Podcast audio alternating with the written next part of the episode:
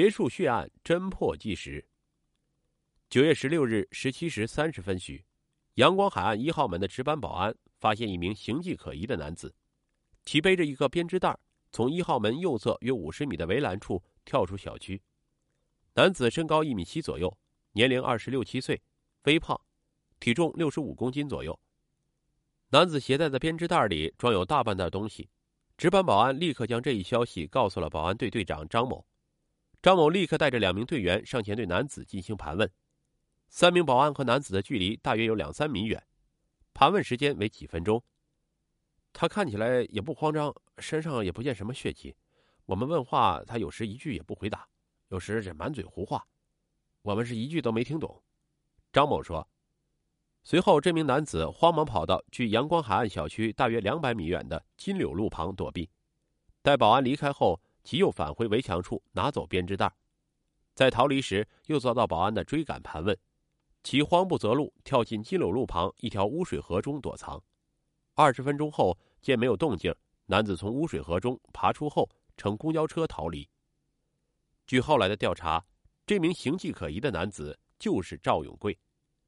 当日保安发现异常后，已及时报警。赵永贵为何会从警方的眼皮底下溜走呢？昆明市公安局滇池旅游度假区分局的张副局长介绍，当天十七时三十五分。分局接到阳光海岸小区物管的保安报案，称有一名捡垃圾的男子很神经，拿着编织袋跳进河中，形迹可疑。之前滇池大坝附近曾发生一起入室盗窃案件，出警的民警刚好处置完毕，分局立即指派民警赶往现场。金柳路旁的污水河上游叫采莲河，下游叫东大沟，靠近阳光海岸一段称皮子河。可能是报警人员与出警民警在河段描述的衔接上出现问题，民警沿着河流寻找，一直未找到事发地点。民警找到确切的跳河地点后，这名男子已经不见了踪影。仅在皮子河涵洞里找到男子丢弃的编织袋，里面有一个电话本，上面出现了冷某的名字。民警随后嘱咐物管立即去查看这个冷某是否是阳光海岸小区的业主。张副局长介绍。当日十九时四十三分，分局接到穆某的报警电话，家中有老人被杀。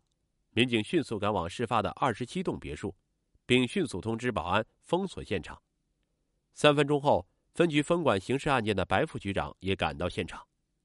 经过询问，报警人穆某称，他是房主的弟弟，就住在邻近的另一栋别墅里。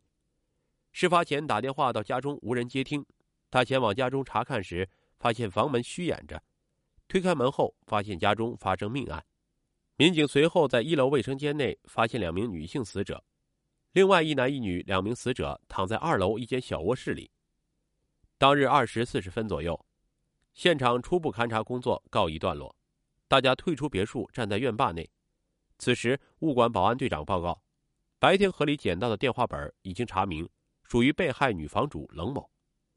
追问电话本的来源后，民警立即将那名跳河男子与此案联系起来。随后，市公安局赵立功局长携多位副局长赶到现场，作出指示。通过辖区公共场所的视频监控，警方从录像上锁定了这名男子，并注意到其从河里上来后，裤子上的两个口袋外翻，这证明其可能作案工具扔进了皮子河中。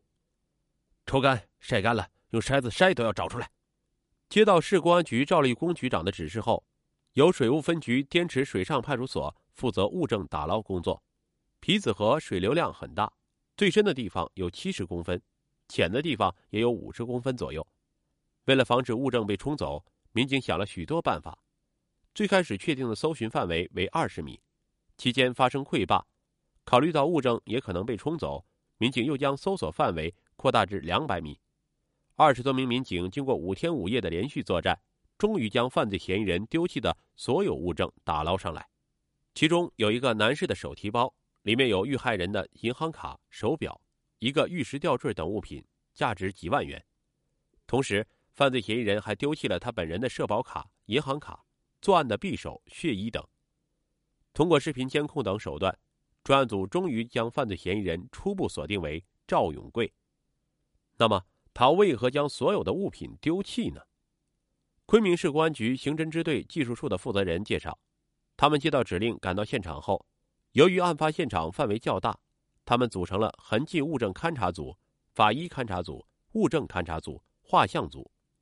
现场勘查从别墅的门口开始，民警沿着地面上的血迹足迹一直勘察到二楼。调查发现，现场提取的可疑鞋印与河中打捞上来的一只黑色男士皮鞋吻合。据了解，案发当天，赵永贵从皮子河中上来后，乘上了一辆四十四路公交车，因无钱投币给司机，留下了深刻的印象。到双龙桥下车后，其又打了一辆电动车到自己位于罗帐村的住处。换上一套衣服，并打电话给其认识的一名男子，向其借了一千六百元人民币后，又打了一辆电动车到世博园门口，换成一辆黑车赶到位于彩云北路的南部客运站，于当日乘车离开昆明，辗转河口、蒙自等地，最后于九月二十日晚八点到达广东东莞市。刑侦支队负责此案的副支队长介绍，在对嫌疑人逃跑路线调查的同时。有一路民警赶到了赵永贵位于红河州的老家，最终锁定该案的犯罪嫌疑人就是赵永贵。随后调查发现，赵永贵在当地一个制罐厂找到工作。随后，民警通过技术手段了解到，赵永贵已经登上了由厦门开往昆明的 K 二三幺列车。九月二十四日晚上，专案组兵分两路，分别乘汽车和火车赶往曲靖。九月二十四日凌晨五时十分。经过精心布置，专案组民警在列车到达曲靖前成功将其抓获。赵永贵行窃为何还要向朋友借钱外逃呢？且又冒险返回云南？刑侦支队的副支队长解释：赵永贵是一个具有高度反侦查能力的人，他跳进河中将所有被盗物品和自己的物品丢弃，就是不想让这些东西落到警方的手里。赵永贵家有五姊妹，他是最小一个，从小不能吃苦。之前每份工作都做不了多久，他逃跑到广东后找了一份工作，可由于不能吃苦，加之中秋节想念家人，就冒险回云南。而此时他身上的钱仅够买到曲靖的车票，在火车上落网时，他正在酣睡。再说邻居为何没有听到呼救声呢？赵永贵落网后，警方用了两个小时就突破了其心理防线，面对大量证据，其招认了作案经过。赵永贵交代，案发前其曾到阳光海岸小区内寻找过作案目标，作案前曾对二十七栋别墅进行过踩点。案发当日十五时许，他趁小区内的一辆车出门之际，窜进小区，撬门入室，在二十七栋别墅一楼简单的翻查了一下，没有找到值钱的物品。他上了二楼。你是谁？你从哪里进来的？你要搞哪样？一进客厅，他就见到了被害人胡某和陆某。两人大声质问他，赵永贵未料到家中有人，惊慌中掏出一把长二十公分的匕首向两人砍去。随后，他下到一楼卫生间内冲洗身上的血迹。此时恰好冷某和张某买菜回到家中。你是谁？怎么进来的？女房主冷某与老人张某同样惊恐的大声质问。呃，我是你儿子的朋友。当时赵永贵已经脱下血衣，仅穿着一条短裤站在客厅中。他急忙敷衍，随即他跑到卫生间，拿出匕首，将冷某和张某杀害。打斗过程中，其右脸颊和右眉骨处被抓伤。事后，赵永贵对现场进行了简单的打扫，换上衣裤后，其找到一顶假发戴上，扮成一名女子，携带编织袋逃离。即使在房间里大喊大叫，隔壁邻居只能听到嗡嗡声。